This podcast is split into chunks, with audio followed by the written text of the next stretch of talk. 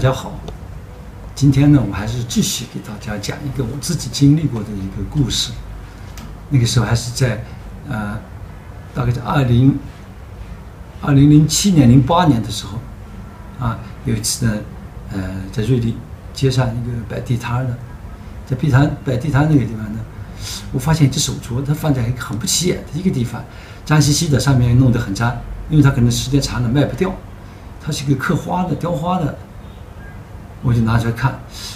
拿出来老板就那个我拿起来，老板就告诉我说这个不是翡翠，啊，我看确实也不太像翡翠，但它是扁条刻花，我觉得挺有意思，啊，那个花呢还有点反骨的，我就跟老板说，我说，哎，挺好这个手镯，他说不是翡翠，我还有点怀疑，它很像翡翠，但是我也没说，老板你给个价我就卖给你了。后来我给了他两千块钱，老板说你拿走吧。后来拿回来以后呢，我把这个手镯拿来呢，仔细的清洗、打整理，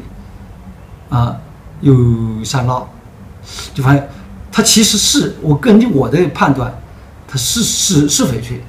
并且色还还带带绿的，但是它是一个它是一个过渡段。这个材料我根据我的分析，它是蜡山石和这个翡翠的一个过渡段的一个一个是一个料子做的手镯。很漂亮，它的刻工很漂亮，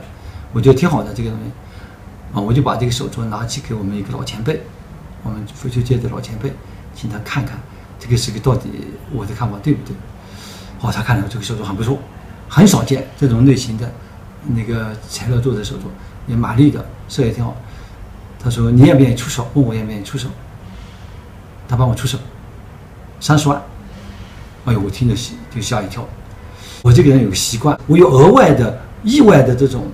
出乎我的意料、意外得到的这种嗯收获，我叫意外之财吧。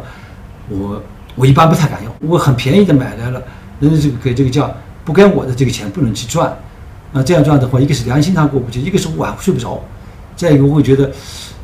凡是不是真的不是自己努力，不是自己去完全捡漏捡来的东西，何况在要替我出的这个是个老前辈，我都非常尊重他。后来我就直接告诉他，我说是我两千块钱买的，我还是没有没有请他帮我出手。通过这个事呢，我就想告诉大家呢，一个呢是，呃，在地摊上，但现在可能少一些，还是有些好货、好东西可以淘到，啊，那个只要你慧有慧眼，慧眼识真，这个是再一个呢就是那个过于的